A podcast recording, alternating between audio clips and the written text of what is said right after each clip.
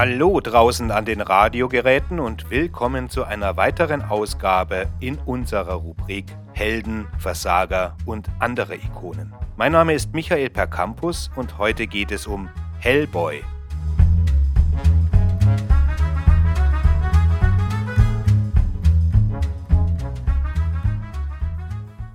Wenn man Mike Mignolas Hellboy nur aus den beiden Spielfilmen von Guillermo del Toro kennt, kennt man nur einen Aspekt der Figur, die hier mit einem anderen Auge gesehen wird. Während der erste Teil von 2004 noch Teile aus Saat, der Zerstörung, der Teufel erwacht und verschiedenen anderen Passagen der Storylines der Comics enthielt, ist die Fortsetzung Hellboy 2, die Goldene Armee aus dem Jahre 2008 fast völlig unabhängig davon.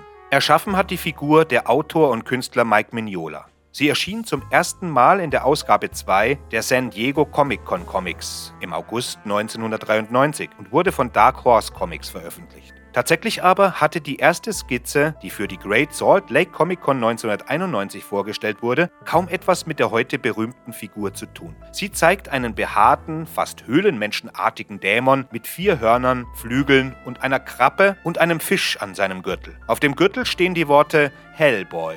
Mignola hielt nicht viel von dieser Skizze und tatsächlich war der Name für ihn nur ein Witz. In einem Interview sagte Mignola, ich hatte nie wirklich ernsthaft darüber nachgedacht, meinen eigenen Comic zu machen und schon gar nicht ihn zu schreiben. Ich hatte diese Zeichnung für eine Convention gemacht und Hellboy als letztes darauf geschrieben, weil da noch Platz an seinem Gürtel war.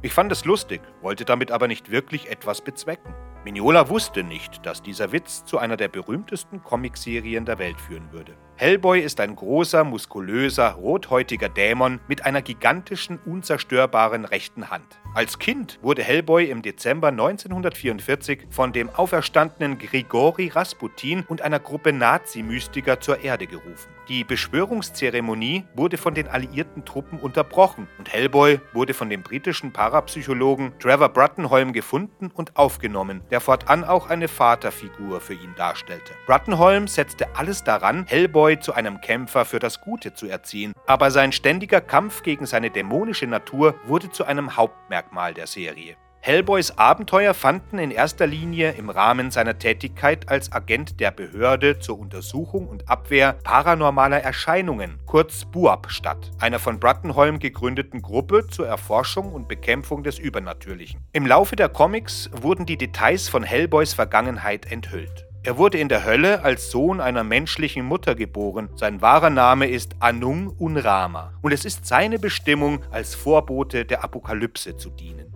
Die erste Geschichte, die später im Comic Saat der Zerstörung von 1997 erschien, gab mit ihrer Ansammlung von Monstern, Vampiren, Spukhäusern und jenseitigen Bedrohungen den Ton für die erfolgreiche Geschichte vor. Die verschiedenen Hellboy-Stories enthielten auch einige robuste und farbenfrohe Nebenfiguren, darunter Liz Sherman, eine junge Frau, die das Feuer kontrollieren kann, Roger, der Homunculus, ein alchemistisch erschaffener Humanoid, Abe Sapien, ein okkulter Tüftler aus dem 19. Jahrhundert, der in ein amphibisches Wesen verwandelt worden war. Johann Kraus, ein körperloses Medium, das mit den Toten sprechen kann. Lobster Johnson, ein Verbrechensbekämpfer aus der Pulp-Ära. Und Kate Corrigan, eine Volkskundlerin, die als Außendienstmitarbeiterin bei Buab arbeitet.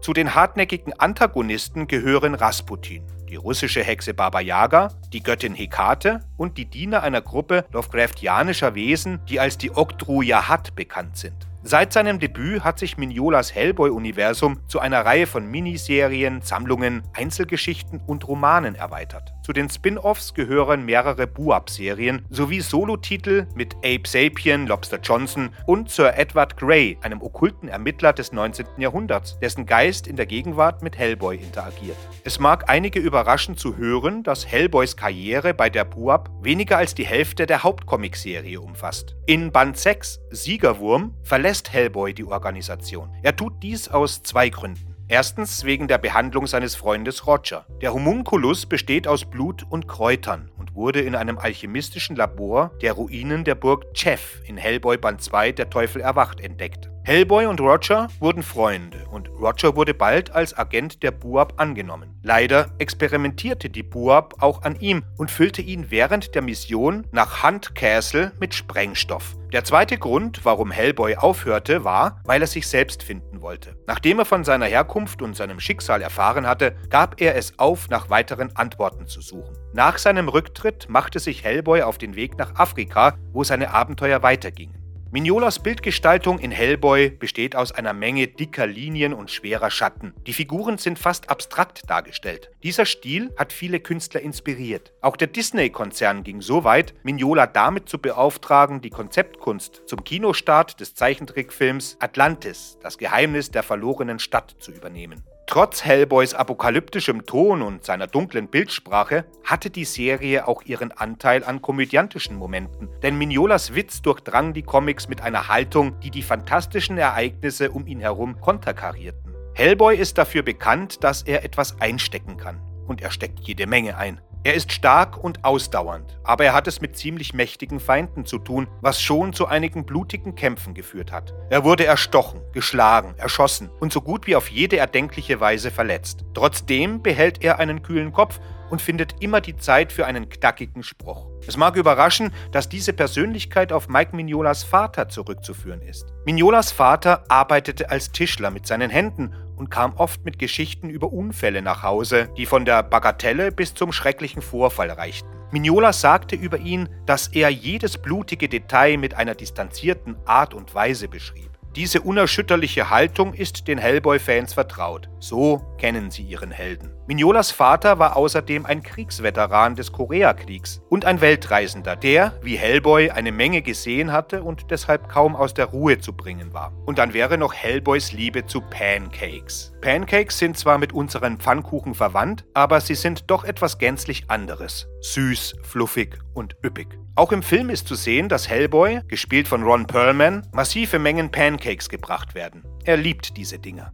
Zum ersten Mal wurde das in einer zweiseitigen Geschichte enthüllt, die ursprünglich in Dark Horse Presents Annual 1999 veröffentlicht und später in Hellboy Band 5, die rechte Hand des Schicksals, abgedruckt wurde. Die deutsche Ausgabe von Grosskult ist leider auch hier nur schwarz-weiß, weshalb man allein schon wegen des Mehrwerts zum Original greifen sollte. Der Comic zeigt einen jungen Hellboy, der zum Frühstück gerufen wird. Er will Nudeln, bekommt aber stattdessen einen Stapel Pancakes. Wie es jedes kleine Kind tun würde, behauptet Hellboy, dass er Pfannkuchen, im Original Pam-Cakes genannt, nicht mag, obwohl er sie nie ausprobiert hat. Hellboy gibt nach und probiert sie doch. Es stellt sich heraus, dass er sie liebt. Diese neu entdeckte Liebe zu Pancakes ist sehr auf die urkomische Bestürzung der Dämonenfürsten zurückzuführen, die in der Hauptstadt der Hölle, Pandemonium, leben. Die Dämonen behaupten nämlich, dass Hellboy nach dem Essen von Pancakes nie wieder von der Seite der Sterblichen weichen wird, ein tragischer Verlust für ihr Vorhaben. Mignola sagte über diese Geschichte, dass sie ebenfalls als Witz begann, aber von den Fans geliebt wurde. Hellboys Mutter war eine Hexe namens Sarah Hughes. Abgesehen davon, dass Hughes der Katalysator für Hellboys Geburt war, gab sie ihrem Dämonensohn noch etwas anderes mit auf den Weg. Eine königliche Linie. Sarah Hughes war die Nachfahrin des unehelichen Kindes von König Artus und seiner Halbschwester Morgan Le Fay. So ist Hellboy nicht nur der zukünftige König der Hölle, er ist der aktuelle wahre König Großbritanniens. Hellboy erfährt von diesem Aspekt seiner Linie in Band 10 wilde Jagd. Es ist Morgan Le Fay selbst, die Hellboy offenbart, dass er König von Großbritannien ist und ihm Artus Schwert Excalibur präsentiert.